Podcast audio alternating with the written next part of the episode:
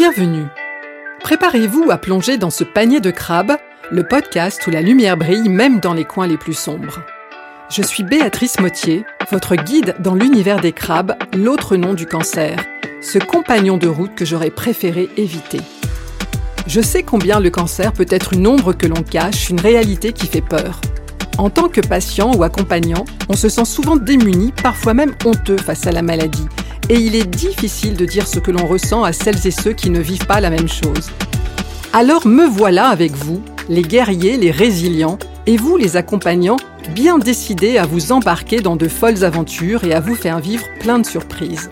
Vous trouverez ici des échanges avec des pros, mais aussi des histoires d'anciens malades, qu'ils soient connus ou juste nos voisins d'à côté. Dans Panier de crabes, on ne se prend pas trop au sérieux on prend la liberté de parler de tout sans tabou et en toute transparence. De parler maladie, évidemment, de nos mots MAUX, mais aussi des mots qui la décrivent, de nos hésitations, de nos peurs, de nos trucs pour traverser au mieux ce parcours. Avec sérieux, avec tendresse, mais aussi avec humour. Car l'humour, c'est notre arme secrète, celle qui nous permet de défier la maladie et de trouver de la lumière même dans les moments les plus sombres. Alors, prêt à monter à bord? Parce qu'ensemble, on va faire de ce crabe un copain beaucoup moins redoutable et on parlera surtout de la vie. Avec Panier de crabe, vous n'oublierez jamais que vous n'êtes pas seul dans ce combat. Bonjour Séverine. Bonjour Béatrice. Comment ça va aujourd'hui? Très bien. Alors Séverine, on ne se connaît pas vraiment, alors est-ce que vous pouvez nous envoyer une petite carte postale pour vous présenter?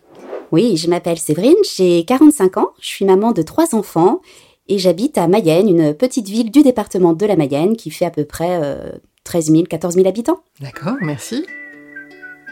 Séverine, j'ai vu sur les réseaux sociaux en cette fin d'année que vous avez passé la fin d'année 2023 en faisant une corrida. Est-ce que vous pouvez nous en dire plus? Oui, oui, alors il n'est pas question de taureau, mais plutôt de course à pied. Euh, effectivement, je suis assez sportive, donc je pratique la course à pied. Et euh, régulièrement, je participe à des courses qui sont organisées euh, en compétition, mais bon, pour moi, c'est plus un loisir. Donc, euh, c'était un 10 km. Donc, voilà, 10 Ah, km bravo. que j'ai bravé euh, fièrement. Et alors sportive, assez sportive depuis toujours? Depuis, oui, mm, plusieurs dizaines d'années, on va dire. Ouais. D'accord, donc ça fait partie de votre hygiène de vie, ça a toujours été euh, là et euh, c'est quelque chose qui vous fait du bien. Ah, complètement. C'est même mon salut, je dirais. D'accord. Mm, Et malgré cette hygiène de vie, j'ai envie de dire, pourtant en 2016, C'est ça. Grosse mauvaise surprise. alors racontez-nous un petit peu. Ouais, effectivement. Alors, euh, assez classiquement, hein, euh, quand on se s'autopalpe sous la douche, j'ai senti, euh, j'ai senti comme une boule, une grosseur. hein. Donc, j'ai pris, euh, j'ai pris rendez-vous chez ma gynéco. Alors, je crois même que c'était dans le cadre de mon suivi annuel. Le, le rendez-vous devait pas tarder. Donc, j'ai fait état de, de cette boule et, euh, et à l'époque, on m'a dit, bah, oh, ça doit pas être bien grave, ça doit être un kyste, euh, faut pas s'affoler, c'est pas méchant. Donc j'ai un petit peu insisté quand même pour, euh, pour faire écho et mammo, euh, sachant que ma maman avait déjà eu un cancer du sein. Donc voilà, je- j'estimais que c'était pas abusé de demander ces examens complémentaires. Vous, vous avez pensé tout de suite à quelque chose Ouais, je sentais au fond de moi que c'était pas c'était pas bon quoi. D'accord. Et votre génico, elle, Était plutôt relativisait plutôt les choses en me disant qu'à mon âge, donc j'avais 38 ans à l'époque, c'était courant qu'on avait des kystes comme ça qui allaient, qui venaient et que voilà, fallait pas fallait pas s'inquiéter plus que ça. donc finalement, après l'avoir demandé, vous allez passer une mammo et une écho. C'est ça. Et donc, Et donc, à la suite de quoi, on m'a pas trop dit, mais on m'a orienté vers une biopsie pour voir, euh, pour identifier un petit peu plus euh, ces grosseurs, puisqu'il y en avait deux finalement. Et euh, de la biopsie est tombé le diagnostic. euh, voilà, il s'agissait de deux tumeurs cancéreuses, effectivement. et alors pour bien comprendre, quand vous dites on m'a envoyé vers une biopsie, c'est votre gynéco qui vous envoie ou c'est votre radiologue qui vous dit euh, il- C'est le radiologue, ouais, suite à l'écho-mammo, hum, qui m'envoie directement, dans un délai quand même assez court, faire une biopsie. D'accord. Et donc à ce moment-là, il se passe quoi dans votre tête? Ah, c'est un peu l'engrenage. Hein. On sent que, on sent que ça va pas, mais en même temps, on est sûr de rien parce qu'on n'a pas, on n'a pas les résultats finaux. Donc, euh, on se dit bon, est-ce que je suis pas un peu euh, paranoïaque, hypochondriaque Euh, On se pose plein de questions, forcément. Hein. Tant qu'on ne sait pas, c'est, c'est un peu compliqué. Bah, jusqu'à, jusqu'à qu'on ait la réponse. Donc la réponse, elle est arrivée avec votre médecin généraliste, si j'ai bien compris. Non, elle est arrivée euh, avec le radiologue qui a euh, analysé la biopsie en fait et qui m'a convoqué pour un rendez-vous pour me, pour me dire le résultat. Ah, c'est le radiologue qui vous a donné le résultat. Ouais, et à ce moment-là, vous avez la petite enveloppe dans un sac Ouais, et vous ça. vous dites Je fais quoi? Je fais quoi? Parce que tout de suite, forcément, quand, quand le radiologue dit ça avec ses mots à lui, hein, on, comprend bien euh, en même temps ce qu'il nous raconte. Mais il a aucune solution en fait. Il nous explique pas du tout le parcours. Il nous dit pas bon bah maintenant faut faire ci, maintenant faut faire ça, faut aller faire euh, telle chose. euh, Vous allez faire ça. le traitement va être celui-là. Il dit rien du tout parce que voilà c'est pas c'est pas son domaine et c'est pas c'est pas lui qui est en compétence de faire ça. Donc du coup on se retrouve très seul et finalement presque avec encore plus d'interrogations que celles qu'on avait avant d'arriver euh, au fameux rendez-vous. Donc c'est très très compliqué. On sait du coup que là euh, c'est grave et qu'effectivement on n'avait pas euh, on n'avait pas fabulé sur notre sort, mais on est très démunis en fait. C'est c'est ouais le, le no man's land du diagnostic. c'est très très dur à gérer. Et alors du coup, vous faites comment à ce moment-là? Vous appelez Le médecin traitant, votre médecin traitant du coup, parce qu'on se dit bah faut va bien falloir que quelqu'un me m'aiguille, hein, parce que moi je, je sais pas ce qu'il faut faire en fait. Je je connais pas ça. Hmm. Donc euh, bon, je- notre médecin traitant était vraiment quelqu'un de, de très très bien. Euh, il m'a tout de suite orienté vers le centre Paul Papin à Angers. Et euh, pour la prise en charge, il m'a, il m'a, ce qui fait vraiment bizarre parce que ça, ça fait réaliser un petit peu l'ampleur de, de la situation. Il m'a tout de suite prescrit un arrêt de travail en me disant que bah non, euh, dès le lendemain c'était fini quoi, j'allais plus au travail. Donc c'est ça, c'est la le deuxième euh, deuxième effet qui se coule, j'ai envie de dire, hein, la deuxième claque, hein, parce qu'on se dit euh, déjà qu'il m'arrive un truc grave. En plus, je vais plus travailler, bah je vais faire quoi Puis là, bah on comprend que ce qu'on va faire, c'est bah, tout un parcours de soins, des allées et venues, des traitements, et Pareil, alors le médecin traitant, il sait pas trop non plus hein, quel va être le protocole et comment ça va se passer, mais bon, il donne quand même quelques indications et surtout, il nous oriente euh, de la bonne façon. Donc c'est déjà euh, un premier soulagement entre guillemets. Mhm. Et entre le rendez-vous avec le médecin traitant et le rendez-vous avec euh, euh, les spécialistes d'Angers, il se passe un petit moment, j'imagine. Dans quel état d'esprit on est à ce moment-là? C'est très très difficile parce que euh, donc on sait qu'on a on sait qu'on a un cancer. Euh, après, on ne sait pas euh, de quelle ampleur en fait. On ne sait pas s'il y a des métastases, on ne sait pas où on en est. Euh, donc là, on passe plein d'examens. On a des prescriptions pour plein d'examens, IRM, scanner, etc. Donc à chaque fois, on croise les doigts, on se dit oh là là, pourvu que là, pourvu que soit bon, pourvu que là, soit bon. Bon, dans mon cas, c'était plutôt bon. Il y avait pas de métastases, mais quand même la chaîne ganglionnaire était atteinte, donc bon, je savais que ça allait être une étape supplémentaire, on va dire. Mais euh, c'est très compliqué, hein, toute cette période d'examen complémentaire. Et moi, je l'ai très mal vécu parce que en plus c'était la, la rentrée scolaire. Hmm. Donc avec euh, mes trois bouts de chou, il fallait essayer d'assurer ça sans trop leur en parler parce que comme je savais pas trop l'ampleur des dégâts entre guillemets, euh, voilà, fallait pas non plus affoler les troupes. Donc euh, franchement, j'avais qu'une envie, c'était rester euh, au fond de mon lit sous la couette et de me dire que tout ça c'était un cauchemar et, et voilà, j'avais du mal à affronter la réalité, mais il fallait y aller. De toute façon, il n'y avait pas le choix. Et alors vous êtes resté au fond de votre lit sous votre couette? Bah ouais, mais pas longtemps parce qu'il fallait se lever pour emmener les enfants à l'école. C'est ça, ça vous a rappelé à la réalité. ah oui, complètement. Ouais. Et à un moment donné, donc on arrive euh, à- au cœur du combat, on part en chimio. Mm. À ce moment-là, euh, est-ce que vous comprenez et mesurez un peu mieux ce qui va euh, vous arriver, ce que vous allez vivre? Oui, quand même, hein, parce que les médecins expliquent très très bien le protocole. Après, ils sont pas non plus. Euh, on, on- on se dit nous qu'ils ont la science infuse et que voilà tout est clair, tout est cadré, etc. Mais après, pas forcément parce qu'on réagit tous différemment au, au traitement. Donc moi, ça a été ça a été mon cas. J'ai pas bien réagi au premier traitement de chimio. Il a fallu switcher. euh, donc voilà, c'était d'autres euh, d'autres problématiques.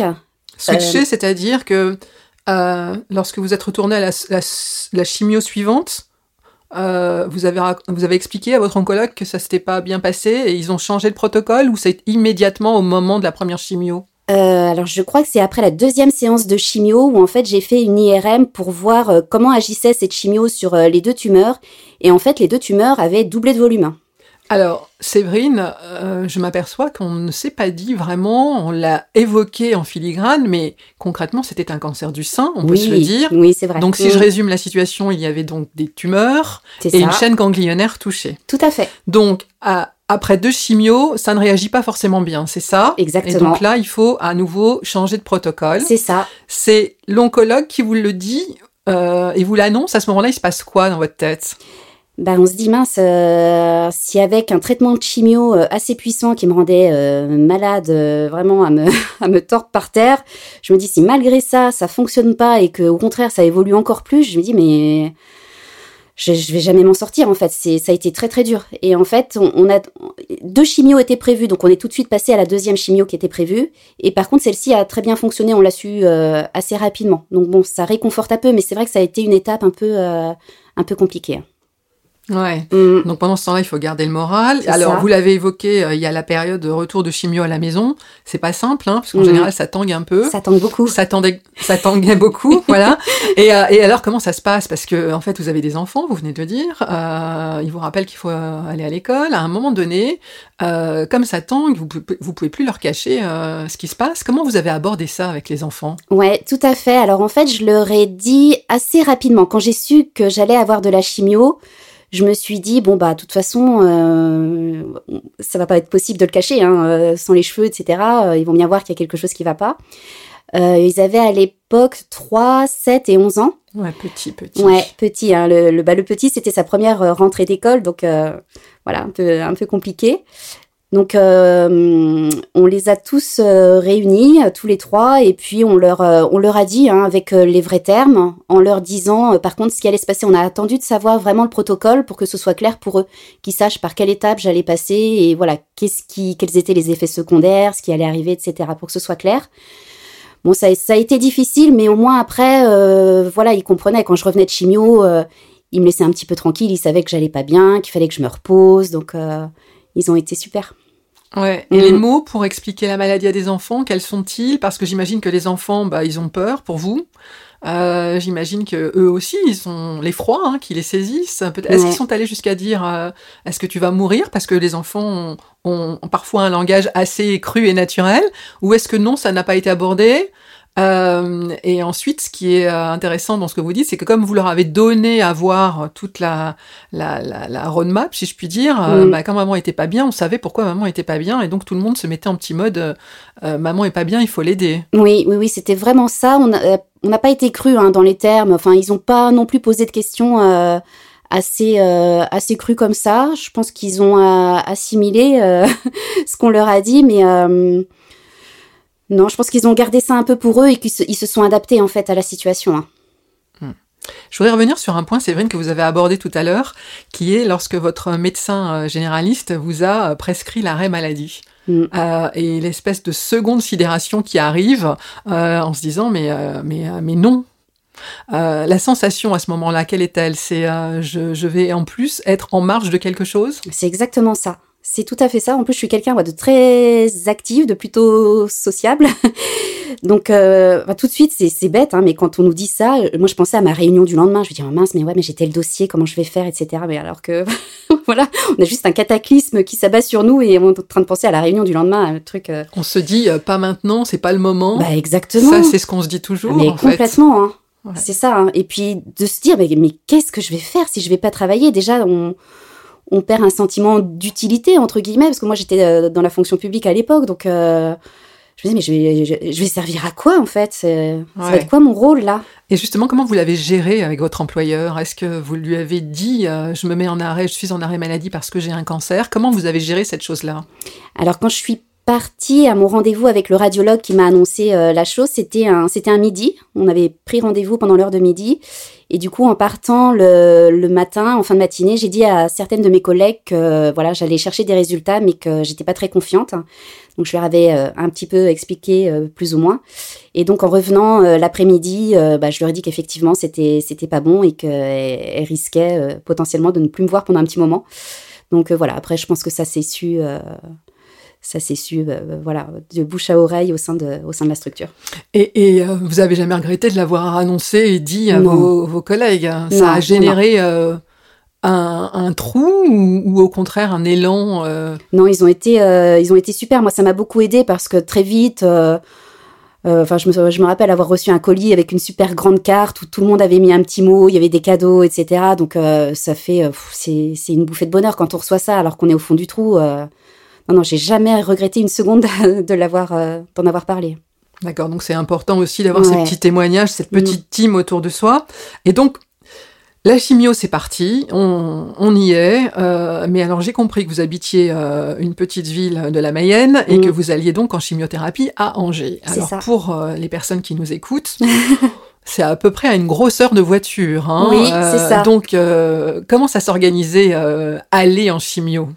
Euh, alors moi, c'était toutes les trois semaines euh, de mémoire, donc euh, bah, je me faisais emmener, hein, euh, clairement, parce que autant l'aller, je pense que ça aurait pu le faire, autant le retour. Alors, déjà que je suis malade en voiture, bah, même sans chimio, alors avec la chimio plus, ça aurait pas été gérable. Euh, mais c'est vrai que c'est une vraie problématique parce que Mayenne, Angers, euh, concrètement, ça se fait pas. Ça se fait pas en train. Si ça se fait en bus, ça doit être très compliqué. Donc euh, ouais, on a un vrai, euh, un vrai souci d'accès aux soins dans nos petits départements ruraux. hein. Oui, c'est vrai que c'est pas simple et que c'est loin. Et précisément, alors, la, la route, c'était un moment de quoi de mise en stress ou de mise en zénitude? Comment vous mettiez à profit cette allée et ce retour Alors, euh, J'imagine qu'on n'était pas tout à fait dans le même état. ou- oui, déjà, alors oui, on n'est pas forcément dans le même état et à l'aller et au retour.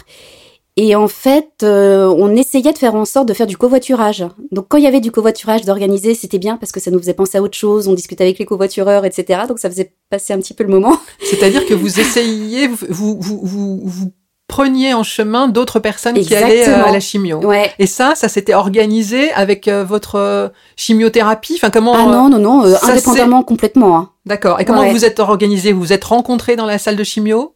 Et vous vous êtes dit, on fait le chemin tous les jours? Euh, non, c'était au hasard, euh, au hasard des rencontres. alors, je sais pas si Blablacar ça existait à l'époque.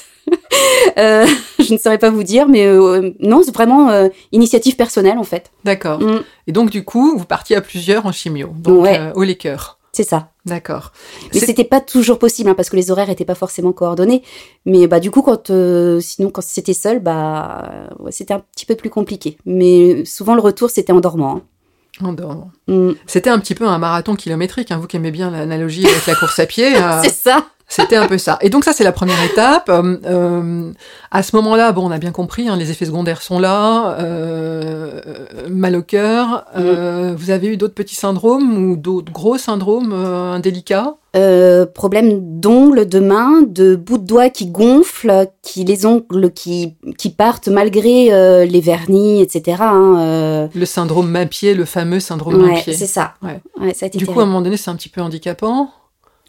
Très. Euh, ah oui, vraiment. Comment, comment vous avez mis en place l'organisation à la maison aussi? Parce que trois enfants, je rappelle, hein, Ouais. Euh, une heure de route pour aller, une heure de route pour revenir à la chimio. hein. Euh, au bout d'un moment, ça commence à, à clignoter des doigts. hein. Mmh, ouais, ça. Comment on met en place euh, pratico-pratique? Est-ce que vous avez une armée autour de vous? Est-ce que vous avez des personnes qui viennent vous préparer la cuisine et les mettre dans les tupperwares? Comment vous faites? Bah, je, je crois que je profitais des moments de où ça allait mieux en fait pour faire euh, m'avancer un maximum. hein. Et puis du coup, bah les fois où j'étais moins bien, bah je laissais un petit peu tomber. Et puis les enfants prenaient le relais plus ou moins, où on arrivait à s'organiser comme ça. Mais euh, j'ai pas souvenir que ça ait tant affecté mon quotidien en fait. À part les soirs de où je revenais de chimio où c'était compliqué. Mais bon voilà, c'était un soir tous les trois semaines, donc c'était pas non plus euh, insurmontable. Mais j'ai pas ce souvenir-là en fait que ça m'affectait beaucoup au quotidien. Ouais, vous êtes une Mm. super battante. Hein. Oh, je sais pas, mais Ouais. ça s'est fait en tout cas. Et là, là, comment dire, euh, pendant ce temps-là, donc toute cette période, euh, ensuite il y a eu la radiothérapie. Alors, Oui. on a terminé la chimio, on arrive à la radiothérapie, c'est toujours à Angers? Non, alors là pour le coup, je me suis dit, parce que la radiothérapie, ça devait être 30 séances de mémoire euh, tous les jours. tous les jours, voilà, ouais. Donc là, euh, Mayenne Angers, tous les jours, euh, je j'imaginais pas trop le, le parcours. Donc là, pour le coup, on a, on a rapatrié la radiothérapie à Laval. Donc Mayenne-Laval, c'était déjà beaucoup plus jouable. C'est-à-dire? 30 km une que je faisais moi-même toute seule en voiture comme une grande. D'accord. 30 km aller, 30 km retour. C'est Pour ça. combien de temps de radiothérapie sur place? 5-10 minutes. Voilà, c'est ça qu'il faut, euh, qu'il faut aussi expliquer, c'est que ce sont beaucoup d'allers-retours et que dans le package de la maladie, il y a aussi tous ces moments euh, de transhumance qui sont pas forcément Tout simples. à fait. Mm. Et alors, euh, la radiothérapie, la chimiothérapie, toutes ces périodes un peu avec ses effets secondaires, euh, on en a parlé. Qu'est-ce que vous avez mis en place comme petit truc autour là pour vous en sortir? Est-ce que vous aviez euh, euh, du yoga? Enfin, est-ce que vous avez fait des choses qui vous ont permis euh, de vous aider à vivre ces moments euh, et, à, et- et à sortir du moment de la sidération dans lequel vous avez été au départ? Enfin, qu'est-ce que vous avez mis en place comme dispositif? Ouais, alors bah, comme je suis une, une battante et une grande sportive, je me suis dit, euh, bon allez, je vais en profiter de tout ce temps libre là pour, euh, pour bien me perfectionner en course à pied. Mais n'importe quoi, après, euh, après les premières séances de chimio, j'ai commencé à essayer de courir. Puis bon allez, hop, je mets mon jogging, mes Le baskets. lendemain, le lendemain de la Bah, chimio? euh, Peut-être pas, mais dans les, dans les jours qui ont suivi, quoi. Je me suis dit, bon allez, allons-y. Et là, bah, j'ai la réalité m'a très vite rattrapée, n'est-ce pas? J'avais plus de souffle, c'était impossible. Au bout de 100 mètres, j'en pouvais plus. Donc euh, ça, ça a été un coup dur, hein, parce que je me suis dit, autant dans le quotidien, ça m'a pas affecté, mais autant dans ma dans ma vie de femme active, sportive. euh, euh, professionnelle aussi, bah du coup là euh, je me retrouvais presque à néant quoi. Je me dis bah mince, je peux plus faire les trucs que j'aime, les trucs que je fais habituellement. C'est plus sur ce plan-là que ça m'a que ça m'a affecté. Donc j'ai je me suis ressaisie, hein, j'ai pris cher, mais je me suis dit bon c'est pas grave, on va trouver d'autres méthodes. Donc j'ai marché beaucoup. Et ça, ça allait par contre. Ça, c'était bien parce que bah, ça permettait de sortir de la maison, c'est tout bête, hein, mais euh, de pas rester enfermé chez soi parce que ça, c'est le, pire truc. Hein. Pourtant, c'était en période hivernale, donc, euh, mais je, marchais beaucoup, donc je connais les rues de Mayenne par cœur. Euh, ça me faisait du bien, ça me permettait de garder une activité euh, sportive, une condition physique, et puis j'écoutais de la musique en même temps, donc j'y ai trouvé que des avantages. J'ai compensé comme ça en fait. Et vous aviez un petit groupe de marche avec euh, des amis Vous faisiez Non, ça toute euh, en solitaire Ouais, Mm. Et ça vous reboostait, ça vous permettait de Ouais. ouais, ouais, ça me permet. C'est ça. Ça permet de se dire, euh, bah, c'est bon, je suis vivante, tout va bien, euh, je suis là, quoi. Ouais, Mm. d'accord. Donc tout ce, ce chemin se passe. Alors il y a le chemin de la reconstruction hein, après la Ouais. radiothérapie. Alors la, la, la, la, la- la radiothérapie, ça, ça pique un peu aussi. euh, enfin, façon élégante de dire euh, ça brûle un peu. Est-ce que euh, vous avez mis en place des, petits, des petites choses pour euh, vivre mieux ce moment? Oui, oui, c'est marrant que vous disiez ça. Effectivement, ça brûle un peu. À l'époque, je, je travaillais au service départemental d'incendie et de secours. Les pompiers, les pompiers. au feu Euh, J'étais personnel administratif et technique à l'époque et euh, j'avais euh, ma responsable qui, qui passait le feu, comme on dit, hein, qui, a, qui avait ce don-là. Donc, quand elle a su que j'allais avoir ces traitements-là, elle m'a dit surtout quand tu seras en radiothérapie, tu m'appelles, on fera ce qu'il faut. Et ce que j'ai fait, hein, en fait, tous les jours, avant d'aller en séance, je la prévenais, je lui disais, bah écoute, je passe en radiothérapie d'ici 5-10 minutes. Et du coup, je sais pas ce qu'elle faisait à distance, mais elle le faisait et je, je n'ai absolument euh, aucun, euh, aucune séquelle de la radiothérapie. Je n'ai rien senti. Il y a rien qui m'a piqué, brûlé. euh, ça m'a, ça m'a complètement. euh, je suis passée complètement à travers tout ça en fait. Ouais, ça, on sait que dans les hôpitaux, on utilise beaucoup, beaucoup les services des personnes Mm. qui ont ces dons, notamment dans les hôpitaux où on traite les grands brûlés. Ouais. Et donc c'est vrai que fortuitement, euh, les pompiers, euh, ils ont beaucoup aidé. Et alors, une fois que cette première grosse étape, j'ai envie de dire, a été passée, on passe par la chirurgie, bien sûr. Euh, vous avez fait un choix de, de- parce que vous, vous êtes arrivé en chirurgie en, en, en, en- en troisième étape, en fait. Hein. c'est pas ouais. toujours, c'est pas toujours le cas. Mm. Euh, et donc à ce moment-là, on passe dans autre chose. C'est Oui, c'est autre chose. Alors, euh, c'est- vrai que c'est un peu compliqué d'avoir ça en fin de parcours, au début en tout cas, parce que c'est vrai quand on apprend ça, euh, surtout quand on sait qu'on a deux tumeurs dans le sein, on a juste envie de dire, mais euh, c'est bon, enlevez-moi tout ça, quoi, en- enlevez-moi le sein, et on dit non, non, on, le garde parce qu'en fait, ça permet de voir si les traitements agissent, comment évoluent les tumeurs, etc. Donc ça, c'est c'est quand même difficile à difficile à accepter. Et finalement, quand enfin arrive cette étape-là, pour moi, c'était presque presque un soulagement. hein. Après, la reconstruction, c'est quand même, euh, bah, pour ma part, ça a été assez douloureux, mais euh, c'est quelque chose que j'ai plutôt bien vécu. J'ai pas de, j'ai pas de problème par rapport à ça. d'accord. Donc toute cette première période, la grosse enveloppe se termine. Ouais. Et euh, après, j'ai envie de dire, on arrive un petit peu à l'après. hein. L'après, c'est, euh, il était hormonodépendant votre cancer? Donc ça veut dire hormonothérapie. C'est ça. Euh, maintenant, nous sommes en 2024. Euh, Oui. donc il y a quelques années qui se sont écoulées. Vous êtes encore en hormonothérapie? Non, c'est terminé depuis peu, depuis un an à peu près, mais c'est terminé. Donc vous avez fait cinq années d'hormonothérapie? C'est ça. D'accord. Et alors, vous le viviez comment? Vous avez eu des effets secondaires ou Alors euh, pas du tout. hein. J'ai vraiment, euh, vraiment de la chance moi par rapport à tout ça, à part pour la chimio. Euh, pas du tout. Alors j'avais deux, deux traitements. En fait, j'avais une injection mensuelle et j'avais un comprimé à prendre tous les jours. Donc c'était quand même assez lourd, mais j'ai eu de la chance. J'ai eu aucun effet secondaire. Au début, je le prenais plutôt bien parce que voilà, quand on sort de tout ça, on se dit bon, si c'est que ça, après tout, euh, ça va hein, par rapport à tout ce qu'on a vécu avant. Et puis au bout d'un moment, c'est vrai qu'au bout de quelques années, trois ou quatre ans, j'ai commencé à avoir une lassitude parce que c'est quelque chose qui nous renvoie sans cesse à la maladie. Alors pas trop le comprimé, mais l'injection mensuelle, le fait de voir euh, les infirmières, un corps médical, etc., de, sortir la seringue, etc. C'est tout bête, hein, mais euh, on se dit mince, je suis encore là-dedans, quoi. Alors qu'on se sent bien, on est bien, on a, j'ai envie de dire, on a on a passé le cap et voilà. Mais ça, ça nous renvoie à ça et j'avoue que j'ai une une très grosse lassitude sur la fin. Ouais. Mm. On a hâte que ça se termine. Quoi, Ouais, en fait, vraiment. hein, ouais. Euh, c'est vrai que lorsqu'on sort de tout ça, on n'a plus très envie de voir les infirmières que par Ouais. ailleurs on adore, hein, mais euh, en effet. Et, euh, et côté professionnel, alors qu'est-ce qui se passe à ce moment-là? Vous retournez travailler euh, chez vos amis ou les pompiers ou, euh, Qu'est-ce que vous décidez de faire? Oui, alors je, je reprends le travail effectivement chez nos amis les pompiers, mais à, à temps partiel thérapeutique. Hein, dans un premier temps, j'ai dû faire 50%, puis 80%, pour revenir à 100%. Mais j'avais, j'avais plus envie de ça en fait. J'avais une grosse envie en fait de me donner des challenges à tout niveau, et y compris et surtout professionnels. Et euh, grosse envie de monter mon entreprise. Ah oui, oui, comme une, ça. une petite prise de risque. Une petite prise de risque, exactement. On se dit, bah mince, si je le fais pas maintenant, peut-être que je le ferai jamais. Donc, euh, donc voilà, j'avais à l'époque pour passion la couture. J'aimais beaucoup, euh, j'aimais beaucoup la couture. Dans notre, dans notre belle ville rurale, il n'y avait pas de magasin de tissus, de mercerie, etc. Donc j'ai décidé d'ouvrir un magasin de tissus et de mercerie. Donc euh, rien à voir avec les pompiers. Et vous vous êtes pas dit euh, à ce moment-là, j'ai besoin de me ménager, il faut que je prenne soin de moi, il faut que je fasse attention. Au, Euh, contra- non. au contraire. Au contraire, ouais. Au contraire, je suis vivante, je suis là, faut que je fasse des choses, faut que j'avance, faut voilà, faut que je me lance des défis, faut que j'y arrive. La, non, non, gour- tout l'inverse. la gourmandise. Ouais, vraiment. Mm. Ouais. De la vie, hein, je précise. Oui, bien sûr.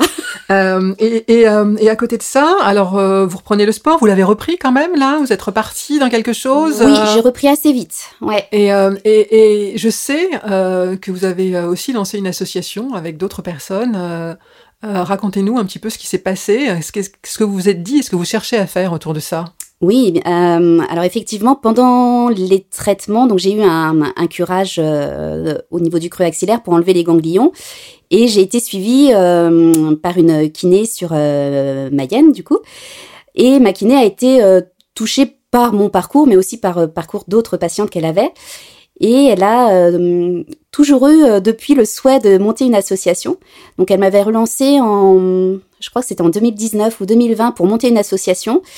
Et puis bon, on n'était pas assez, euh, peut-être pas courageuse, mais on n'avait pas l'entourage qu'il fallait à l'époque, donc on a attendu un petit peu. Et puis elle m'a relancé euh, de nouveau en 2022. Et là, par contre, on était un petit peu plus nombreuses, on avait un petit peu plus de, un petit peu plus de monde euh, mobilisé pour monter ce type d'association. Donc c'est une association qui s'appelle les Roses de Mai, qui a plutôt vocation euh, à couvrir tout le Nord Mayenne en soins de support euh, pour les patients euh, atteints de cancer. Donc hommes ou femmes, y a pas on n'est pas focalisé sur le cancer du sein du tout. Donc l'idée c'est de développer des ateliers alors de relaxation, yoga, écriture, chant, théâtre, yoga, que sais-je, beaucoup d'ateliers à destination de des bénéficiaires qui sont euh, qui sont atteints de atteints de cancer et aussi euh, pour leurs accompagnants.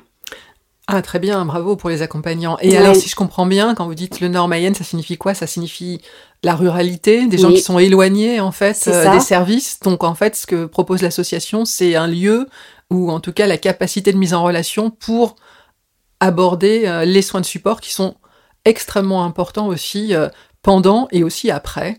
C'est euh, ça. Pour euh, reprendre euh, goût à la vie et, chemin vers, vers euh, la vie aussi. Exactement. C'est vrai que moi-même l'ayant vécu, euh, les soins de support c'était bah, plutôt à Angers du coup. Quand on fait déjà la route pour euh, faire nos chimios et tous nos examens, c'est déjà assez compliqué. Alors on se dit, bon, aller faire du yoga ou de la sophrologie à Angers, ça fait quand même, ça fait quand même beaucoup. Donc l'idée, c'était vraiment ça, de rapprocher ces soins de support bah, de tous ces patients là du Nord Mayenne qui sont un petit peu, euh, un petit peu laissés en dépourvu. et puis peut-être, alors là, on est très axé sur Mayenne, on va essayer de, de, se développer un petit peu plus dans le nord du département. On pense à des villes comme Ernée notamment, où là, on touche, on touche encore un peu plus la ruralité mayonnaise. Ouais, ça c'est un mm. vrai vrai sujet, la disparité euh, sur les territoires, ça, la ruralité et les déserts médicaux. Euh, on, je pense, on parlera souvent dans ce podcast. Mm. Il y a quelque chose que j'ai entendu au cours de notre échange, euh, Séverine, c'est que souvent vous dites je pense ou je crois me rappeler. Donc ça signifie quelque part qu'il y a une part d'oubli de tout ça. C'est assez surprenant parce que c'est quand même un moment de vie qui est extrêmement euh, prenant.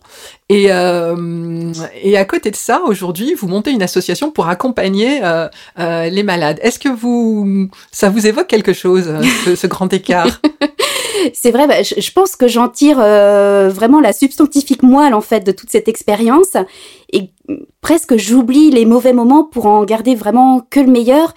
Et vraiment avec l'idée de hum, de mettre à profit mon vécu, mon expérience et de faire en sorte que euh, moi les désagréments que j'ai eus, j'ai pas envie que les autres le vivent. Et si on peut faire en sorte d'atténuer tout ça pour les autres, eh bien ce sera déjà ça de gagner quoi. Même si c'est pas grand chose, même si c'est apporter du soin de support, euh, c'est toujours quelque chose qui fait sortir du quotidien, qui fait sortir les gens et voilà, c'est que c'est que du positif. Ouais, vous avez pris la maladie, vous en avez mm. oublié euh, les mauvais côtés, pris les bons et maintenant vous restituez au service euh, des autres euh, ce que ce moment de vie vous a apporté. Tout à fait. C'est une superbe histoire, Séverine. J'ai envie de passer maintenant à un petit questionnaire que moi j'ai appelé Tic Tac, mhm. qui est un moment euh, où je vais vous poser des petites questions et je vous demande de me répondre du tic au tac ou du tac au tac, comme vous le voulez. La première est la suivante. Est-ce que vous vous êtes senti, à un moment donné, coupable? Alors je dirais globalement non, mais je vais nuancer mon propos quand même. Alors globalement non, pourquoi? Parce que euh, quand on a l'annonce de la maladie, on a un gros sentiment d'injustice. Donc on se dit mais pourquoi moi euh, Je suis jeune, je suis sportive, euh, je fume pas, je bois pas. Enfin, euh, pourquoi moi? Et je me dis en fait, comme c'est vraiment un gros sentiment d'injustice, c'est de l'injustice. Il n'y a pas de justice, donc il n'y a pas de coupable. Et la, coupable, ce sera encore moins moi du coup. Donc plutôt non. Après, je me, c'est par rapport aux enfants où là je me dis, je sais que j'y suis pour rien dans cette maladie qui me tombe dessus, mais c'est de me dire quand même, ils ont une maman qui a ça, quoi. C'est leur infliger ça, c'est c'est peut-être là qu'il y a eu un petit sentiment de culpabilité. Mais sinon, sur le fait que non, ça m'arrive à moi, non, j'ai pas, j'ai pas ressenti ça. Ouais, c'est la culpabilité d'imposer aux autres quelque chose qui vous arrive. Exactement. D'accord. Est-ce que vous avez eu peur du regard des autres ou du jugement social? Euh, Oui, un peu, dans le sens où j'avais pas envie de faire pitié. Je voulais pas que les gens euh, me plaignent, oh la pauvre, oh, mince, oh là là, oh, elle a pas de chance. Je, voulais pas de ça. Et bizarrement, c'est le fait, euh, c'est la gestion de la chute des cheveux qui m'a fait prendre le contre-pied de ça. Parce que tout de suite, on se dit, euh, dès qu'on perd ses cheveux, oh là là, vite, une perruque, vite, vite, faut que je me mette bien, faut pas que ça se voit. Donc, hop, j'ai acheté une super perruque. alors, je sais pas trop comment c'est pris en charge maintenant, mais à l'époque, pas une grosse prise en charge. Un peu mieux, un peu mieux. Un peu mieux, je pense, ouais mais bon. donc je prends la super perruque et tout. Donc euh, voilà. Et je me rappelle d'un dîner où on avait reçu des amis, euh, des amis, et euh, je porte cette perruque et je me sens mais mal, mais vraiment. Déjà ça me piquait. J'avais l'impression qu'elle était pas droite, que ça que ça tombait tout le temps, qu'elle était pas bien mise. mais j'ai vraiment j'étais très mal à l'aise et je sentais que le fait que moi je sois mal à l'aise, eux le ressentaient, donc eux aussi étaient mal à l'aise. Je me suis dit mais ça, en fait tout le monde est mal à l'aise là-dedans. Donc j'ai pris le contre-pied de ça. Je me suis dit allez la perruque on laisse tomber. Tant pis ça m'a coûté 300 euh, euros c'est pas grave on va la mettre de côté. Et puis euh, voilà j'ai commencé à jouer avec les turbans, à me faire euh, à prendre des foulards etc. De toutes les couleurs. J'ai assumé le truc et en fait je le vivais beaucoup mieux et je pense que le regard des autres du coup était beaucoup mieux aussi. La chose que vous rêveriez de dire à un soignant ou un praticien que vous avez croisé? Eh bien, euh, j'irai voir euh, cette première euh, gynécologue qui m'a dit mais non, c'est rien, c'est qu'un kyste, et je lui dirais, tu vois, je te l'avais bien dit que c'était grave, sans hésiter, parce que c'est vrai que alors ça sort forcément hein, du cadre médical, hein, cette intuition qu'on a au fond de nous de se dire bah non, ça va pas, je, je sens que ça va pas, il y a un truc qui va pas, mais bah je pense que notre intuition quand même elle est elle est bonne quoi, c'est on est peut-être le plus à même de d'en faire état. Savoir s'écouter. Ouais. La musique qui vous reboostait. Alors, curieusement, pas de la musique qui rebooste, hein, parce que hum, parce que c'est déjà tellement le chaos à l'intérieur, il y a déjà tellement de bruit, tellement de sons, tellement de voilà, tellement de choses qui se passent en nous que j'avais plutôt besoin d'entendre des choses calmes. Donc j'ai beaucoup écouté de la musique de relaxation. Donc euh, la mer, le bruit des vagues, des cascades, le chant des oiseaux, euh, voilà. Et ça, j'en ressortais plutôt nourrie et plutôt euh, revigorée d'énergie. Zen. Zen. Le truc qui vous permettait de remplir la bouteille d'oxygène. bah de, de prendre l'oxygène justement en, en allant marcher et en voilà en gardant quand même une activité sportive. Le truc totalement inavouable que vous vous autorisiez.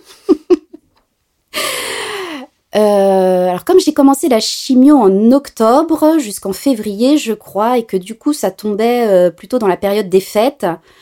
C'est vrai qu'on nous dit en chimio, voilà, faut faire attention à ce qu'on mange et voilà, faut pas boire d'alcool, etc. Franchement, les fois où ça allait bien, pour toutes les fois où ça allait pas bien, qu'on avait l'impression d'être euh, sur un navire en pleine mer, je me suis fait plaisir. Voilà, sur la bouffe, euh, sur le petit verre de champagne, euh, voilà. Et pas de remords. Sans remords. Alors, pour conclure, Séverine, euh, qu'est-ce que ce moment de vie vous a appris sur vous? Euh, alors qu'il faut en ressortir euh, plus fort parce que voilà il y a des choses que je fais maintenant que je n'aurais jamais fait il y a dix ans peut-être bon voilà le fait de créer une entreprise euh, voilà c'est du enfin jamais j'aurais imaginé ça il y a dix ans par exemple et je sais que maintenant dans même tous les toutes les choses du quotidien j'ose voilà j'hésite plus c'est vrai qu'il y a des fois où on se dit dans la vie ah je sais pas si je devrais bah maintenant je le fais parce que voilà, je me dis que vaut mieux, euh, vaut mieux avoir euh, des remords que des regrets, donc euh, j'ose plus. Merci Séverine pour ce moment de sincérité. Mais je vous en prie, Béatrice. Si vous avez aimé ce podcast, si vous pensez que ce podcast est utile et doit être largement diffusé, n'hésitez pas à prendre part à la grande chaîne qui le fera connaître, en le notant, en laissant un commentaire et en le partageant auprès de vos réseaux. Les amis, prenez soin de vous.